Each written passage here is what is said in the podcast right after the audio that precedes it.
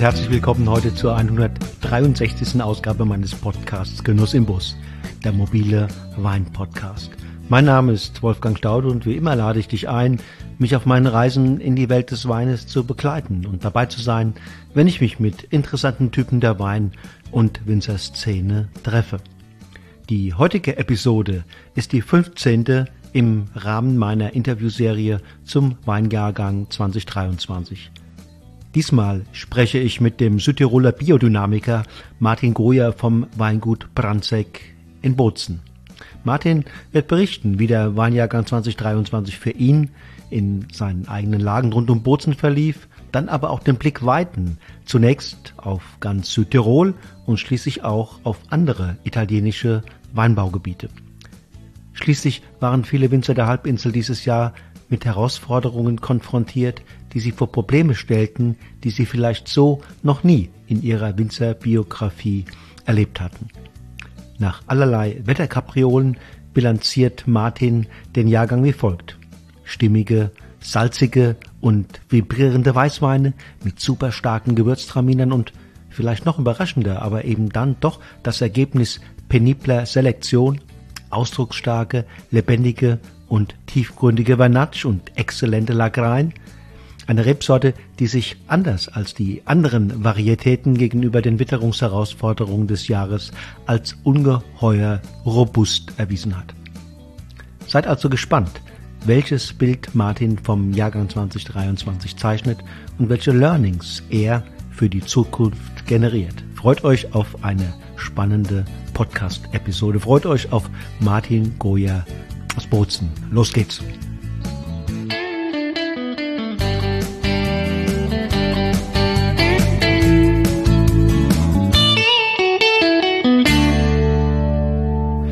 Lieber Martin, einen wunderschönen guten Abend sage ich dir nach Südtirol, nach Bozen und äh, freue mich sehr, dass du heute hier im Podcast Genuss im Bus mit mir über den Jahrgang 2023, den Weinjahrgang 2023 reden willst. Äh, so wie du es erlebt hast, wie es in deiner unmittelbaren Umgebung war und vielleicht, wenn du kannst und magst, auch über den Südtiroler Horizont hinaus. Ähm, ich möchte starten so, dass ich dich mal frage, wie ging's los? Äh, mit welchen Altlasten, vielleicht Problemen des Vorjahres ging man dann in den Jahrgang 2023 hinein? Und wie hast du die ersten Monate erlebt bis zum Austrieb? Ja, hallo Wolfgang erstmal. Schön, dass wir uns wieder mal hören. Ähm, ja, 2023 ein sehr, sehr besonderes Jahr. Ähm, mit Altlasten gingen wir insofern ähm, in neuen Jahrgang ähm, entspannt von einem warmen und sehr gemäßigten und äh, reichtragenden Jahrgang 2022 in einen äh, Herbst und Winter, der zuerst ähm, sehr schön feucht und regenreich war und schon mit äh, Ende November, Anfang Dezember 22 mit Schnee. Und dann gab es ganz eine lange Phase von Weihnachten bis Ostern 23, wo es leider äh, gar nicht geregnet hat und sich alle schon sehr, sehr große Sorgen gemacht haben, wie es mit der Wasserversorgung ausschaut und ähm, ähm, nach diesen eineinhalb relativ trockenen Jahren, wie es da weitergehen soll jetzt mit den, mit den Wasservorräten sozusagen. Genau. Und äh, dann aber hat sich die Situation schlagartig geändert, weil es dann mit äh, dem Austrieb und in der Folge dann ähm, mit der, mit der, mit Mai 23 haben dann, äh, ähm, hat dann das Wetter umgeschlagen, ähm, zum Großteil in, äh, auf der ganzen Halbinsel in ganz Italien und äh, es hat einen sehr, sehr regenreichen und ähm, abwechslungsreichen zwischen heiß und, äh, und regnerisch äh, Frühsommer und Sommer gegeben. Ah, das klingt doch, das klingt doch vielversprechend, oder? Das klingt vielversprechend, ohne Zweifel. Allerdings die Dosierung der Regenfälle war dann nicht ganz so, äh, wie wir es uns erwartet haben. Äh, los ging's eigentlich dann so ähm, Anfang Mitte Mai mit intensiven Niederschlägen, vor allen Dingen, äh, viele haben es vielleicht mitgekriegt, in, äh, an der adriatischen Küste, in den Marken und in Abruzzen gab es da ganz schlimme äh, Überschwemmungen und Hagelschläge, äh, ganz früh schon in der Saison. Und bei uns war es dann halt so, dass es angefangen hat zu regnen und über die Blüte auch sehr stark geregnet hat und nass war.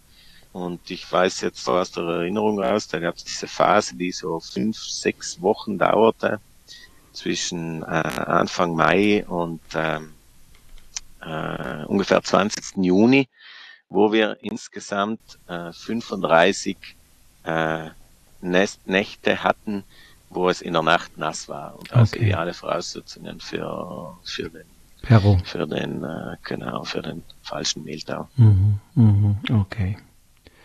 Und ähm, mit dem hattet ihr dann es so richtig zu tun, ne?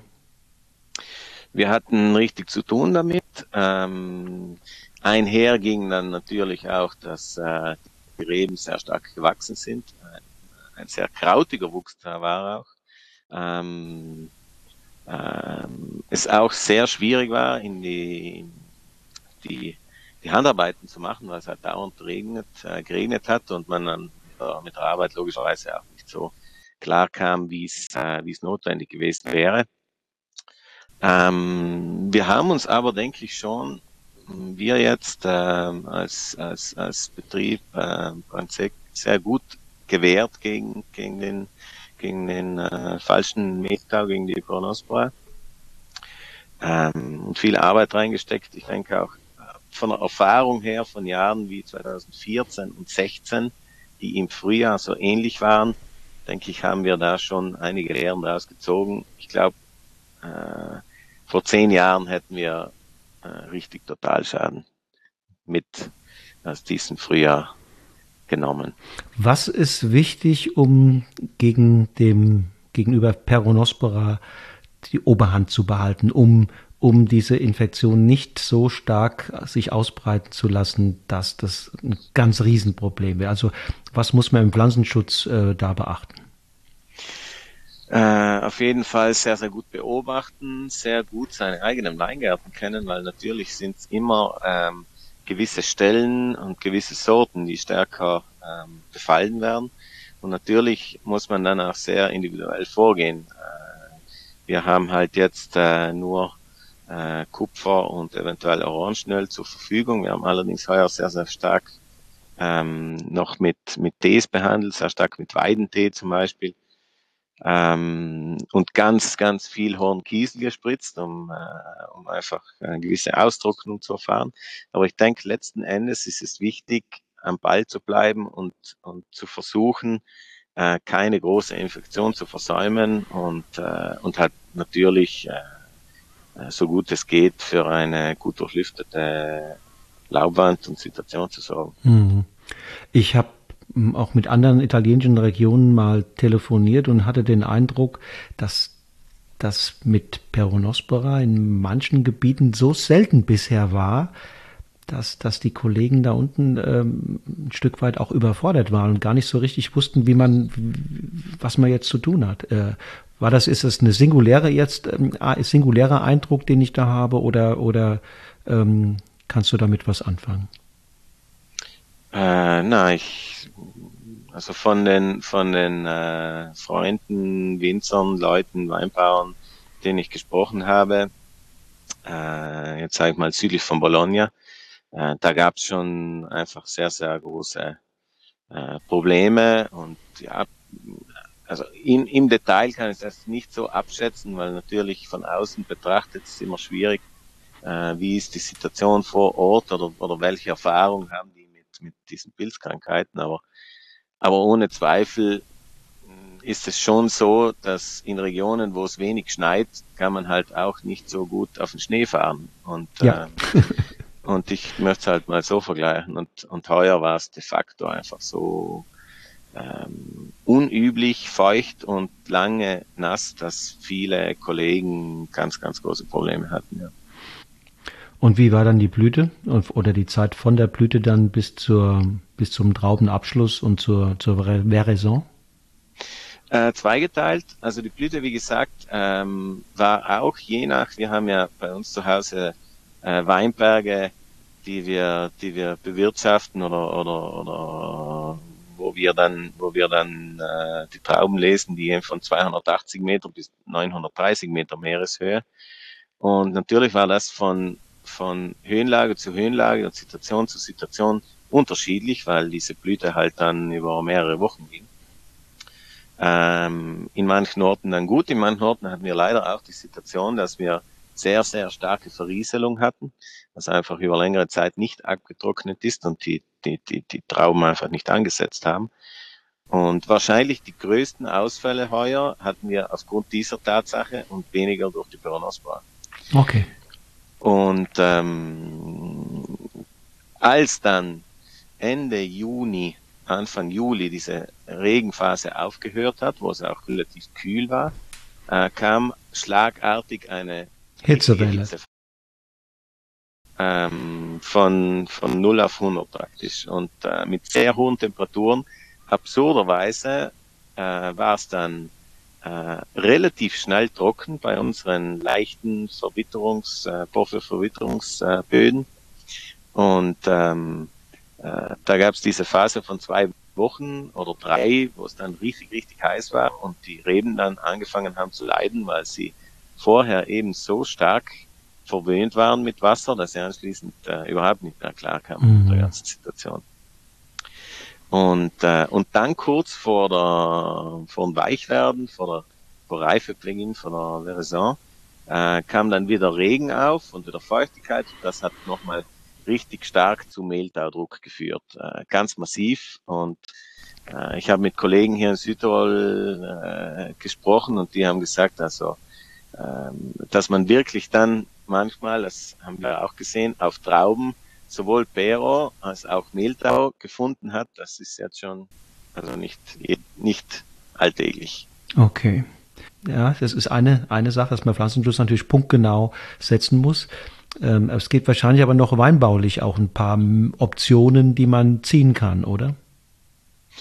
Ja, wir haben, äh, wir haben halt alles versucht. Äh, sehr starker Einsatz äh, von vom 501, vom Horn Kiesel, äh, versucht gut zu Blättern immer Luft zu, äh, dass es luftig ist, versucht auch den Unterbewuchs kurz zu halten, dass wenn es dann wieder äh, geregnet hat, dass nicht diese unglaubliche Feuchtigkeit aufgestiegen ist. Aber äh, auch, was uns sehr geholfen hat, vor allen Dingen in den, in den Weinbergen, die stärker befallen waren, jetzt mit, mit Mehltau oder, oder Peronospora, ähm, die hatten glücklicherweise heuer einen relativ hohen Traubenansatz. Und normalerweise war es in den letzten vielen Jahren wirklich so, dass wir kaum grüne Lese gemacht haben, weil es einfach nicht notwendig war. Wir hatten das schon durchs Ausbrechen und durch den Riffschnitt in Griff. Aber heuer war es definitiv so, dass zu, ein, ein relativ großer Traubenansatz ging in manchen Weingärten. Ähm, und deswegen, das uns auch nochmal erlaubt hat, dann wirklich ganz viel Zeit zu investieren, um äh, Trauben zu halbieren, Teile von Trauben, die befallen waren, wegzuschneiden, um ja. das Gesunde zu, also wirklich chirurgische Eingriffe, ja, ja. die uns nochmal richtig Zeit gekostet haben, aber denke ich schon letzten Endes auch sehr sinnvoll waren. Mhm. Das waren dann Weinberge, ähm, wo es dann eben keine Verrieselung äh, zur Zeit der genau. Blüte gab. Okay. Genau, mhm. genau, genau, richtig. Ja. Oh je, das war also viel Arbeit, ne? Viel, viel Kleinstarbeit. Du sagst chirurgische Eingriffe. Viel ähm, ja. und, und, und dann, als es dann Richtung Lese ging, in welchem Reifzustand, wie, also, oder, oder wie generell, wie verlief die Reifung, die Zuckerreife, die physiologische Reife, wie, wie war dann am Schluss auch das mit, der, mit dem pH-Wert? Ähm, also auch sehr, sehr eigenartig, weil es ähm, dann ab Anfang August die Situation äh, eingetreten ist, ähm, dass sich das Wetter nochmal gedreht hat und wir dann äh, bis quasi vor einigen Tagen eine äh, Schönwetterphase hatten, die über, über acht Wochen gedauert hat, mit nur einmal äh, Niederschlag. Äh, und deswegen die ganze Stresssituation ist dann nochmal, äh, Gott sei Dank, durch diese, durch diese Schönwetterphase aufgehoben worden. Anfang August war ich wirklich mit großen Fragezeichen, ähm, oder hatte ich große Fragezeichen, was da heuer wohl rauskommen mhm. wird, weil die, die Reife hatte kaum eingesetzt und die, die Reben waren so äh, wie auf den Startblöcken, was mhm. die Reife ja, anbelangt. Ja, ja, ja. Da merkt man aber wieder die Sensibilität der Rebe, weil in dem Moment, wo sich das umgesta umgestellt hat, war dann die, die Reifeentwicklung äh, exponentiell. Also okay. es ging ganz, ganz schnell. Mhm, mh. Und äh, wir bei uns ähm, am Hof haben dann am 24. August angefangen zu lesen. Okay. Und, äh, und die Reife ging dann relativ schnell.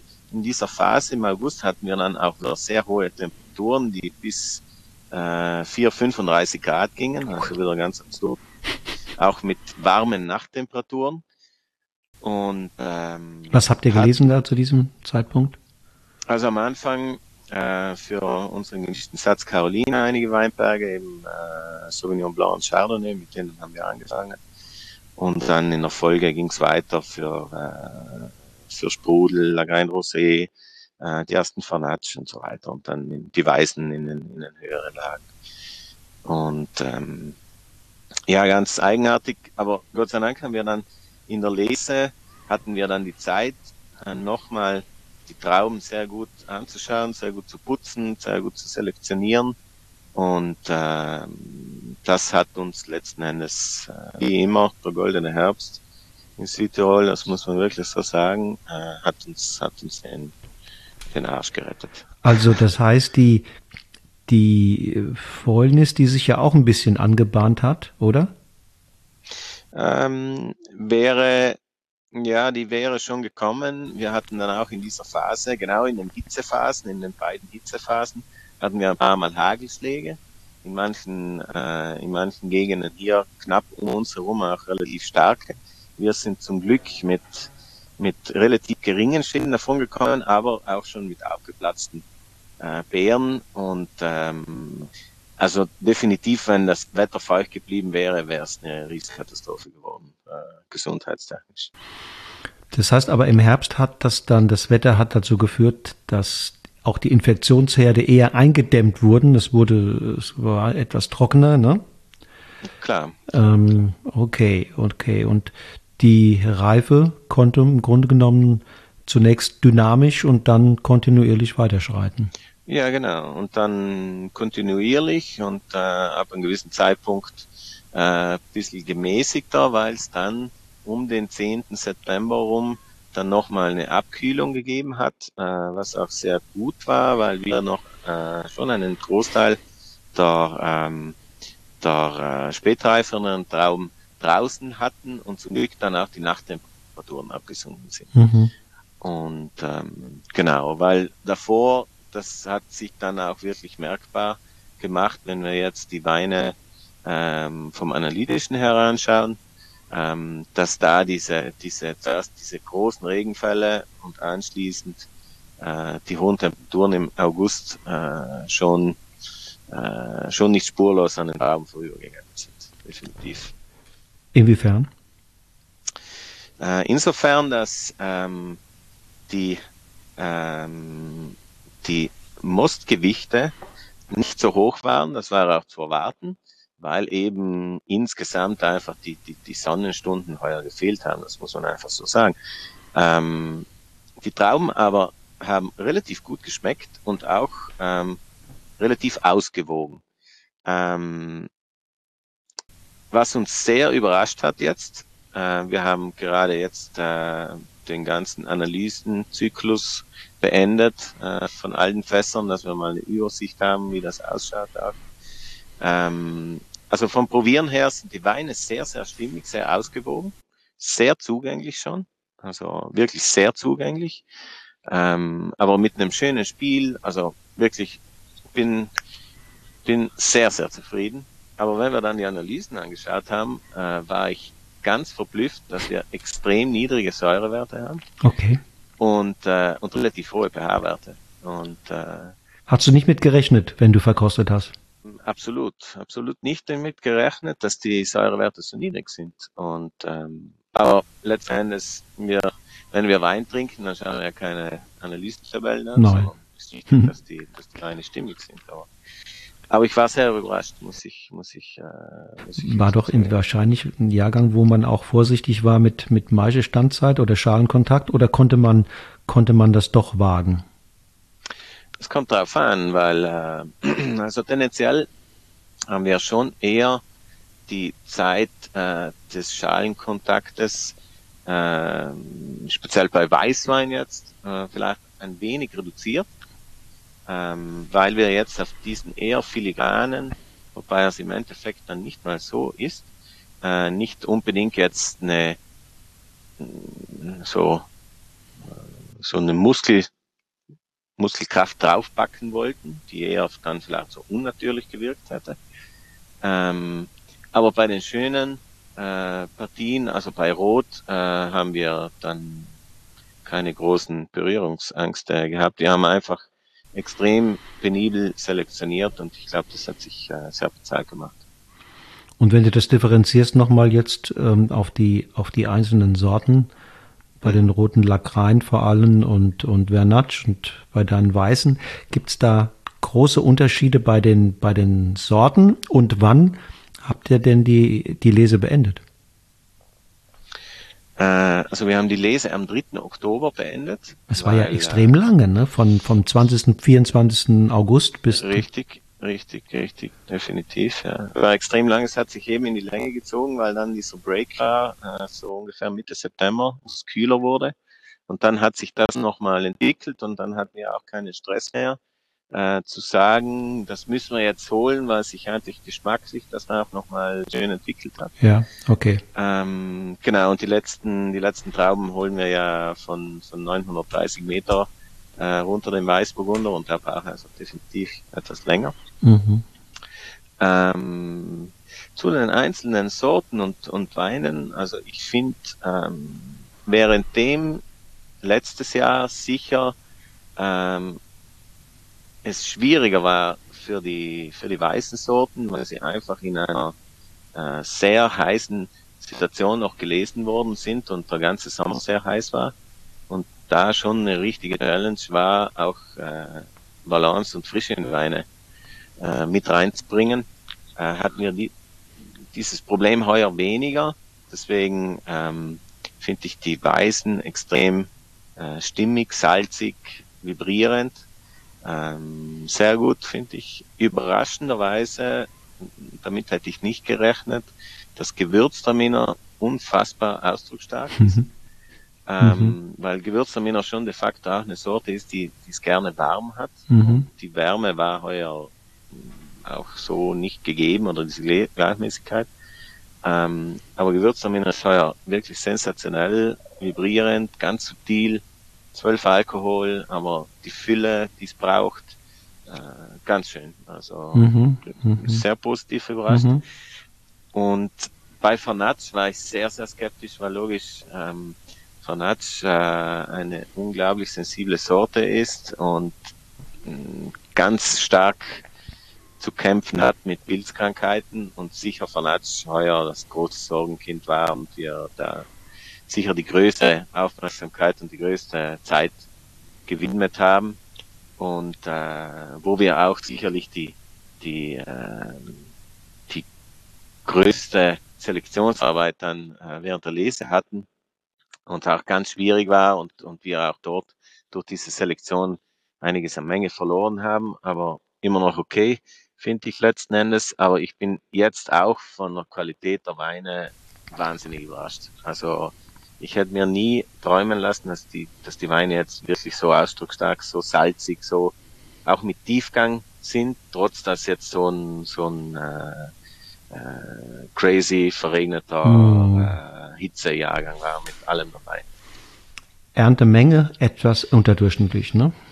Die Erntemenge etwas kleiner, wobei, und äh, noch, noch kurz zum Lagrein. Lagrein ja. hat sich wieder als super standhaft erwiesen, äh, hat mir wenig bis keine Probleme pflanzenschutztechnisch, sehr robust, und, äh, und da auch überraschend, dass jetzt Rot wahnsinnig gut. Den haben wir noch auf der Maische liegen, Laurenz. Mhm. Äh, gefällt mir super. Ähm, zur Menge, also schon einmal die Abschätzung war extrem schwierig heuer. Also ich hatte wirklich keinen Plan, was uns da erwartet. Äh, weil man auch nie wusste, bringen wir die Trauben heil, heim bis zum Schluss oder nicht, weil äh, äh, zum Schluss kam dann noch äh, bei den Roten äh, die Kirschessigfliege äh, äh, noch noch zur noch zur zum zur, zur Begrüßung vorbei. ähm, aber summa summarum ist so, dass wir gegenüber letztem Jahr, das aber wirklich ein sehr reichhaltig schönes war, circa 20 Prozent weniger gelesen okay. haben. Deswegen im langjährigen Schnitt sind wir eigentlich im Schnitt. Mhm. Und, äh, mhm. und deswegen, also ich bin mega zufrieden mega zufrieden auf der einen Seite, aber schon auch schon auch geschlaucht ein bisschen ne? nach diesem nach diesem Lesemarathon und den Auf und Abs und und äh, den Herausforderungen des Jahrgangs. Definitiv, ja. Und mit äh, mit auch ganz vielen äh, ganz vielen Eselohren in der heurigen äh, in der heurigen Agenda drin mit Sachen, die wir verbessern müssen, äh, anders handhaben müssen, wo wir Fehler gemacht haben und äh, was waren diese Learnings? Was waren die wichtigsten Dinge, die du da mitnimmst? Mir sicherlich nochmal noch mal gezielter bei gewissen Plätzen reingehen, um jetzt äh, ähm, äh, Grünarbeit zu machen, um nochmal auszubrechen, um nochmal konsequenter in den gefährlichen nenne ich sie mal so, oder, oder, oder ja. Zonen, wo, wo der Druck größer ist, nochmal konsequenter prophylaktisch reingehen, weil wenn es dann, wenn das Dach anfängt zu brennen, dann ist es zu spät. Mhm. Und, äh, und sicherlich auch nochmal äh, sich genau in diesen, in diesen Druckphasen nochmal Hilfe holen, ähm, äh, an Manpower, dass man da schlagkräftiger ist und, äh, und auch was den Pflanzenschutz äh, anbelangt. Ähm, ich bin ja immer ein Fan, die Dosierungen möglichst gering zu halten. Aber heuer hat sich wieder gezeigt, man muss in gewissen Momenten dann äh, einfach, äh, wenn es richtig Feuer am Dach ist, muss man mal reingrätschen, damit anschließend wieder Ruhe ist. Und äh, so simpel das jetzt erklärt ist, aber ich denke, dass, dass das ja. ganz viele nachvollziehen können. Ja, ja. Ähm, genau. Mhm. Und sag mal, gibt es mal unabhängig von den Sorten, und dem Alter der einzelnen Anlagen auch nochmal Hinweise, welche, welche Terroirs, welche Lagen, welche Weinberge einfach in einem besseren Zustand sind, ähm, insgesamt robuster äh, den unterschiedlichsten äh, Witterungen gegenüber. Ja, das hat man, das zeigt einem, das zeigt einem schon. Also ich wiederhole nochmal, Lagrein war letztes Jahr in einem wahnsinnig heißen Jahr. Und wir haben ja Lagrein jetzt auch in zwei Situationen bei uns zu Hause Nord-West äh, ausgerichtet, kühler, etwas wüchsiger und dann ähm, bei unseren Freunden äh, bei Stine und Jens Süd ausgerichtet, sehr heiß, sehr trocken ähm, stehen. Und sowohl letztes Jahr, als so heiß und so trocken war, wie auch heuer als Feuchttag, kommt der Lagrein einfach super mit diesen Wetterkapriolen äh, zurecht. Und, äh, und das ist mal sortentechnisch schon eine ganz wichtige Erkenntnis.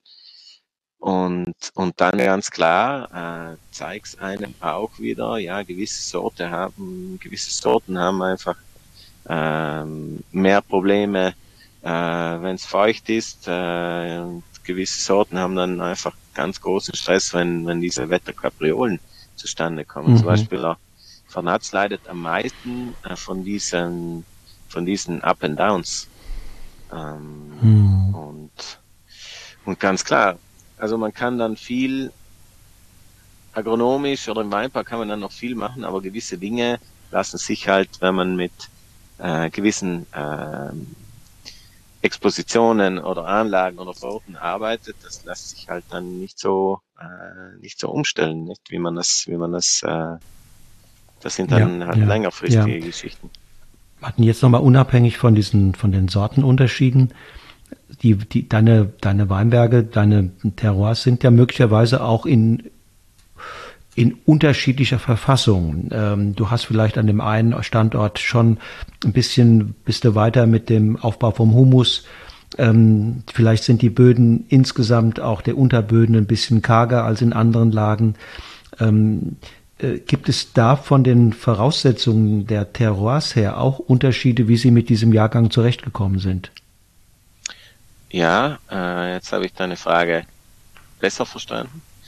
Ähm, wie immer ist es so, dass, äh, dass ausgewogene Situationen, wo es weder zu stark wüchsig ist, wir haben auch äh, zwar wenig, aber wir haben manche Stellen, ähm, wo es zu wüchsig ist, zu üppig, wo der Boden zu reichhaltig ist, wo man merkt, dass wenn es da dann noch viel Wasser kommt, dass einfach zu, zu viel Power im Boden drinnen ist.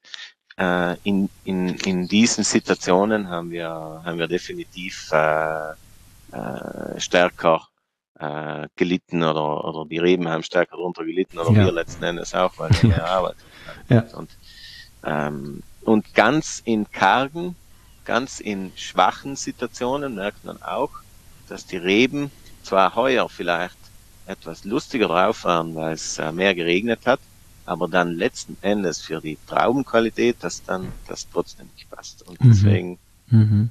Äh, an unserer Arbeit Humusaufbau halten wir fest äh, und das funktioniert auch, aber man sieht in manchen Stellen, wo das eben äh, noch zu labil ist und wo, wo die wo die Reben noch nicht im Gleichgewicht sind, da haben sie heuer in den, in den fetten, wüchsigen Stellen haben sie definitiv äh, äh, kein leichtes Spiel mhm. Ja.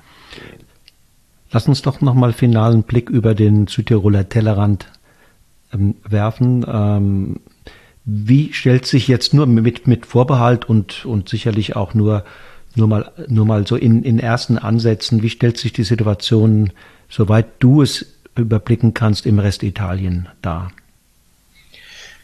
Äh, natürlich sehr unterschiedlich. Ähm, Vielleicht fangen wir vom Süden rauf an. Ja. Ich war ja im Frühjahr zweimal auf Sizilien und, ähm, und da sprachen sie alle von großen Problemen der Trockenheit und der Hitze und so weiter, nicht? Und, und dann kam ein Frühsommer, so wie sie ihn wahrscheinlich noch nie gesehen haben und, äh, und da gab's riesige Peronospora-Probleme mhm. und, äh, und auf großen Teilen Siziliens eine sehr kleine Ernte. Okay. Ähm, äh, war sehr, sehr schwierig. Ähm, auch im Süden. Ich äh, war jetzt kürzlich in Neapel und habe dort einige Winzer aus Süditalien getroffen. Auch in Kampanien äh, war die Situation ähnlich, auch mit großen Schwierigkeiten anhand der, des, des, der, der, der, der Frühjahrsniederschläge äh, und sehr kleinen Erträgen. Ähm, in Kalabrien etwas besser, anscheinend. Da sind sie besser damit klargekommen mit den Rahmenbedingungen oder es hat vielleicht auch weniger geregnet. Ähm, wo es ganz schlimm war, eben auch aufgrund, wie ich es vorher, wie ich vorher erwähnt hatte, dieser, dieser Hagel äh, und Überschwemmungen und, äh, und dann auch noch der, der riesige Pilzdruck. Äh, die Marken und die Abruzzen sind mhm. anscheinend heuer äh, wirklich ganz, ganz gebeutelt. Mhm. Ähm, ja. Ja, ja. Wäre sehr schwierig. In der Toskana äh, und in Ligurien anscheinend besser. Von Zone zu Zone gibt es da sicherlich Unterschiede, aber die sind besser davon gekommen als äh, an der tirrenischen Seite als an der adriatischen. Und äh, was jetzt Norditalien anbelangt, ist es sehr unterschiedlich, weil habt ihr sicher, hast du sicher auch mitgekriegt, da sind ja ein paar Mal diese enormen Hagelstürme durchgezogen. Ja. Emilia, ja, Romagna, ja. Genau, mhm. in Emilia, auch in Piemont zum Teil, äh, in der Lombardei, äh, ganz, ganz schlimm im Nordpiemont, also Nordpiemont, äh, was jetzt äh, Borca, Gattinara, ja. diese, diese neuen Lesona, Zonen, ja. Genau, die sind ja heuer, glaube ich, äh, quasi gar nicht ernten gegangen, weil es ja dreimal massivst gehagelt hat. Wahnsinn, ja. Ähm, Im Piemont selber in den Lange im Roero hat so eine breite Schneise durchgeschlagen, wo es riesige Verwüstung gegeben hat und dann wieder recht gut. Ähm, man hört, man hört unterschiedliches. Äh, manche sind sehr zufrieden, äh, aber sicher tendenziell eine kleinere Ernte, sicherlich. Ähm, in der Lombardei ähnlich, da gibt's äh, Schneisen der Verwüstung, die Valtellina soll sehr schön sein. Ähm, Franciacorta, Franciacorta. Franciacorta eben äh, je nach Zone, weil dort auch dieser, dieser äh, Hagelsturm durchgezogen ist, gibt's äh, ganz viele Ausfälle anscheinend. Ähm, und ähm, weiß ich jetzt nicht im Detail, aber die haben sicherlich auch Einbußen, weil südlich vom Gardasee äh, eigentlich ein Großteil zerstört ist. Also da hat es ganz massiv diese Zone zwischen zwischen äh, Brescia oder Bergamo, äh, Brescia, äh, Verona bis rüber nach Soave. Also alles, was südlich des Sees ist, ähm, ist ganz schlimm äh, um den See rum wieder besser. Und dann wieder südlich in der, in der Lambrusco-Gegend ist es dann wieder relativ gut. Da hat es zwar auch gehagelt, aber nicht in dem Ausmaß. Mhm, mhm, ähm, genau. Und, äh, und jetzt im Veneto weiß ich nicht ganz genau, habe ich jetzt nicht so auf dem Schirm, aber im, im Friaul, im Collio soll es äh, doch ganz gut gewesen sein. Die hatten oh ja. zwar auch sehr, sehr mhm. viel Regen, mhm. äh, aber der kam etwas später und meines Wissens sind die ganz gut zurande gekommen mit dem, mit dem, äh, mit dem Regen, der dann nach der Blüte gekommen ist. Und das Trentino war ähnlich wie bei euch oder? Trentino ähnlich wie bei uns, da sind auch äh, einige äh, Hagelstürme durchgezogen, die zum Teil Großverwüstung äh, angerichtet haben. Und ansonsten war die Situation ähnlich, logischerweise im Trentino auch nochmal verstärkt, weil ganz viele Anlagen in der Ebene sind, äh, was die, und ganz viel Berge, was die Situation natürlich auch nicht einfach macht äh, bei der Pilzbekämpfung. Ähm, und dort habe ich gehört, auch von Kollegen, dass das auch ein, ein kleiner, mengenmäßig ein kleiner Jagen ist. Und, und von der Qualität aber anscheinend ähnlich, ähnlich wie, wie ich sehe, denke ich, die Leute dann letzten Endes schon äh, positiv überrascht sind. Hm. Also das Wetter wird auch in Zukunft wahrscheinlich äh, für die ein oder andere Capriole sorgen und im Zuge des Klimawandels werden auch die Extreme, du hast mehrmals von Hagel gesprochen, das haben wir hier zum Teil auch bei uns gehabt, ähm, lokal, nicht, nicht in der Fläche, aber, aber lokal. Ähm, das heißt, man muss sich mit man muss sich einstellen auf alle Möglichkeiten und wahrscheinlich im Weinbaulichen noch mehr tun, um vorbereitet zu sein. Man muss schlagkräftig auch sein, damit man schnell sowohl im Pflanzenschutz als auch dann bei anderen Maßnahmen bis hin zur Lese ähm, zügig reagieren kann. Ja. Ähm, die Ernte, auch die Verarbeitung dessen, was man erntet, ist hier mitunter ein Problem, äh, dass manche Betriebe noch gar nicht darauf eingestellt sind, so schnell innerhalb kürzester Zeit äh, auch im Keller verarbeiten zu können, dann steht's da rum und das ist auch nicht Sinn der Sache. Kühlmöglichkeiten braucht man mitunter, äh, wenn bei zu hohen Temperaturen gelesen wird. Also da kann man auch noch ein, an der einen oder anderen Stelle, sag mal, ein Stück weit aufrüsten. Ne? Bestimmt. Ähm, wird auch notwendig sein. Aber was sich für mich schon auch zeigt, äh, dass man sehr gut verstehen muss und, und austarieren, äh, wie ist dein oder mein Betrieb aufgestellt, mit wie vielen Leuten und was kann ich stemmen, weil ähm, ich glaube, wir sind zum Teil auch, oder ich spreche jetzt für mich, aber ich denke, ich höre von vielen Kollegen ähnliches, manchmal noch etwas äh, zu viel Schönwetter gewohnt und, und deswegen, wenn es dann richtig brenzlig wird, dann, äh, dann wird es schwierig. Und, und die Frage ist eben auch die Größenordnung. Schafft man es in der Größenordnung, hektarmäßig und mit den Leuten auch schwierige Situationen zu meistern oder nicht? Und letzten ja. Endes denke ich, für einen, für einen wirtschaftlich nachhaltigen, äh, nachhaltig arbeitenden Betrieb wird das ganz eine wichtige Rolle spielen. Ja. Ja, nicht nur in Schönwettersituationen die ganze Dinge zu handeln, sondern auch, wenn es mal anders ist. Genau. Ja. Fein. Lieber Martin, ich danke dir ganz herzlich. Schön, dass du heute hier bei Genuss im Bus dabei bist. und uns einen Einblick gegeben hast, sowohl ähm, für dich in Bozen in Südtirol und über den Tellerrand auch mal hinausgeguckt hast. Dir nach Südtirol alles Gute und auf bald hoffentlich. Genau, auf bald. Vielen, vielen Dank, Wolfgang. Alles Gute, ja. Tschüss. Mach's gut. Ciao. Ciao. So, ihr Lieben, das war die 163. Ausgabe meines Podcasts Genuss im Bus. Am Mikrofon war mit Martin Goyer aus Bozen nicht nur ein ungemein sympathischer und reflektierter Biowinzer aus Südtirol, sondern ein Zeitgenosse, der stets über den eigenen Tellerrand hinausschaut, ein weltoffener, lernhungriger Kosmopolit und bei all dem ein stets bescheidener und bodenständiger Bergbauer, der nun seit rund zwei Jahrzehnten gemeinsam mit seiner Frau Marion zeigt, was mit Leidenschaft und Mut alles geht. Schon ganz bald geht es weiter hier bei Genuss im Bus, dann mit einem Winzer aus Österreich, der ebenfalls für seinen unkonventionellen Blick über den Tellerrand hinaus bekannt ist. Bis dahin sage ich euch allen Tschüss und auf Wiedersehen und nicht vergessen, lasst es euch schmecken.